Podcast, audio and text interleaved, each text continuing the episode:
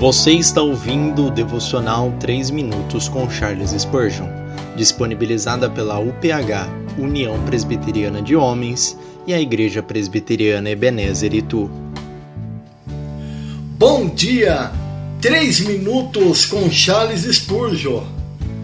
Duras provações para a glória de Deus, em que vos grandemente vos alegrai ainda que agora importa, sendo necessário que estejais por um pouco contristado, com várias tentações, para que a prova da vossa fé, muito mais preciosa do que o ouro que perece, e é provado pelo fogo, se acha em louvor e honra e glória na revelação de Jesus Cristo.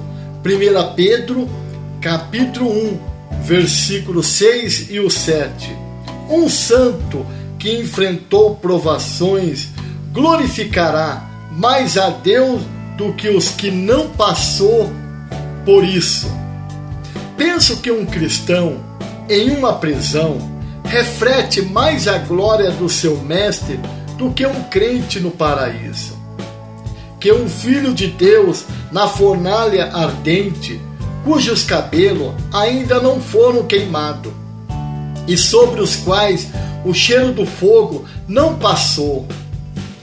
Exibe mais a sua glória do que aquele que está com a coroa na cabeça, cantando perpetuamente louvores diante do trono do Pai. Nada reflete tanto a honra em um trabalhador quanto uma prova do seu trabalho e a sua resistência. O mesmo acontece com Deus. Ele é honrado quando os seus santos preservam sua integridade. Pedro honrou mais a Cristo quando andou sobre as águas do que quando se pôs sobre a terra. Não havia glória dada a Deus por ele andar às costas sólida, mas havia glória refletida no fato de ele andar sobre as águas. Se pudéssemos adicionar mais joia à coroa de Cristo, permanecendo aqui, por que deveríamos desejar ser tirado do mundo? Deveríamos dizer, é uma bênção estar em qualquer lugar onde possamos glorificar. Pai Celeste, o Senhor conhece cada desafio que enfrentei e as mágoas que eu sofri. O Senhor conhece o meu coração, ouve o meu grito.